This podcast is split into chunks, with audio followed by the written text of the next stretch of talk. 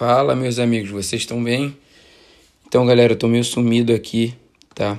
Porque tô na correria danada. Lancei um livro, para quem não sabe. E aí teve lançamento do livro, final de ano, uma correria, trabalho, acabando faculdade e muita coisa. E acabei, algumas agendas também, acabei deixando aí é, aqui meio esquecido. Mas aí eu voltei e a gente vai encerrar, né? Esse, essa série sobre a história da igreja e a gente tinha parado. Uh, o último episódio foi sobre a Igreja Imperial e hoje a gente vai estar tá falando sobre a Igreja Medieval. Quando cai a queda de Roma, em 476 d.C., então se inicia o período da Igreja Medieval, né? E foi até a queda de Constantinopla, durou aí cerca de quase mil anos de diferença. Com a queda de Roma, a Roma se divide em duas partes, né? Então a gente vai falar primeiro da parte ocidental do Império Romano, que foi ocupada pelos germânicos. A gente falou até deles, que eram os bárbaros e tal. Então os germânicos ocuparam a parte ocidental de Roma.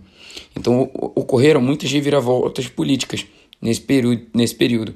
Então te teve muito caos, muita desordem, e isso acarretou em algumas coisas também com relação à vida da igreja a, a igreja em si, né, mesmo com toda essa revolta, todo esse caos acontecendo, a igreja foi a única instituição que conseguiu se conservar, é, mantendo a sua ordem e a sua cultura.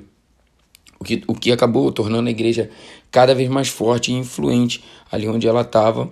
É... E ela acabou, olha que reviravolta, olha o que acontece, é que a gente, a gente vai vendo que os períodos anteriores a igreja ela vai passando por alguns processos muito grandes, né? De perseguições, a igreja acabou sendo, vamos dizer assim, homologada, mas nesse período, a igreja, por ela conseguir se conservar, ela acabou se tornando o principal poder político da Idade Média. E aí é, que entra nessas questões das cruzadas, né? É, nesse, nesse período que surgiu a, a, a ameaça em si que surgiu ao cristianismo nesse período foi o islamismo.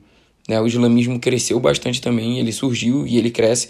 Então, o, o, islam, o islamismo até ganhou nesse período, ele conseguiu conquistar muitas cidades que relevantes para o cristianismo, que uma delas também é, é a própria Jerusalém, né? que foi o berço do cristianismo, o islamismo conseguiu conquistar.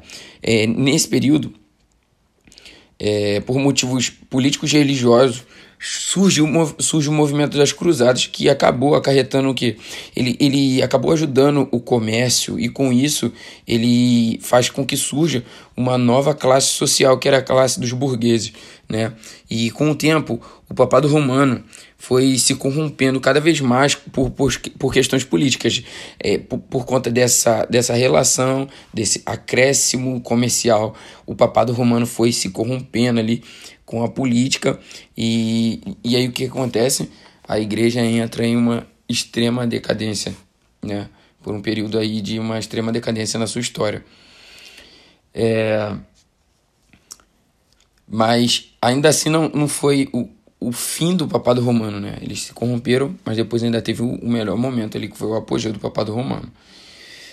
Nesse período surgiram várias novas ordens monásticas, né?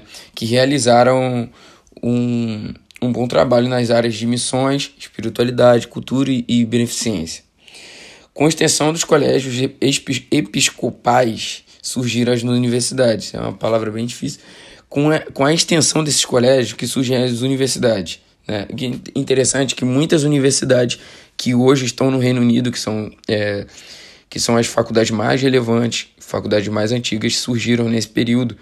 Um exemplo bom é, é a faculdade de Oxford, né, que é a segunda faculdade mais antiga do Reino Unido. Se não me engano, ela, ela foi fundada. Não, não se tem um certo o período que ela, o período sim, foi nesse período, mas não se tem um certo ano que ela foi fundada. Mas ali está em média ali é, é 1098 depois de Cristo, que foi mais ou menos nesse período aqui em que a gente está falando, né?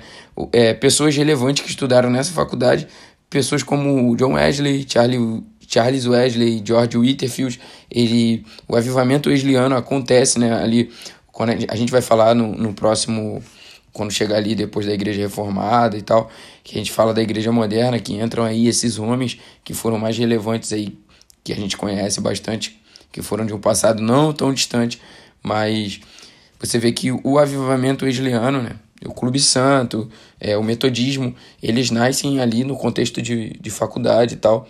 E eles estudaram na, na, em Oxford, né?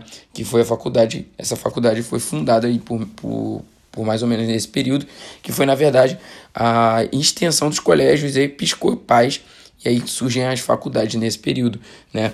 Uma, uma coisa que a gente é, vê de forma relevante, que foi a consequência que acabou surgindo o escolasticismo, né? Que era uma mistura da, da teologia ali com a filosofia, e, e surge esse movimento que era, na verdade, um movimento intelectual formado pela união dessas duas, dessas duas matérias, né? que é a filosofia, a fi filosofia aristotélica e a teologia. Que o maior representante disso foi Tomás de Aquino, né? E a, a teologia escolástica, né? que é o que, e que é na verdade uma ideia de um pensamento crítico que contribuiu aí para o Renascimento, que posteriormente influenciou nos primeiros pensamentos que, que geraram na, a reforma protestante, que você vai ver aí no, no próximo período, que a gente vai falar sobre a Igreja Reformada. Então, gente, a gente falou ali do, do ocidental, né, o que estava acontecendo né, é, na parte ocidental do Império. Agora a gente vai encerrar aqui falando sobre a parte oriental do Império Romano, que também ficou conhecido como Império Bizantino. A igreja sofreu por causa de, de suas estreitas ligações com o Império, né? então o, a igreja ele começa a não ter uma relação muito legal. É, como o Estado era mais, era mais poderoso do que a igreja, os imperadores eles acabavam empunhando as, sua, as suas vontades.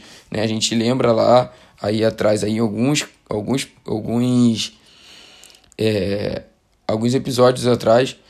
Na verdade, o último episódio a gente falou sobre a Igreja Imperial e do início ali da Igreja Imperial a gente fala da possível conversão de Constantino e de como ele foi ajudando a Igreja e isso acabou sendo algo que parecia nocivo, nocivo, mas com o passar do tempo acabou não sendo muito bom porque ele acabou querendo modificar algumas coisas se tratando da eclesiologia da Igreja, né? E isso aqui é um retrato do que estava acontecendo também na parte oriental do império. A igreja estava tendo uma relação não muito boa com o Estado.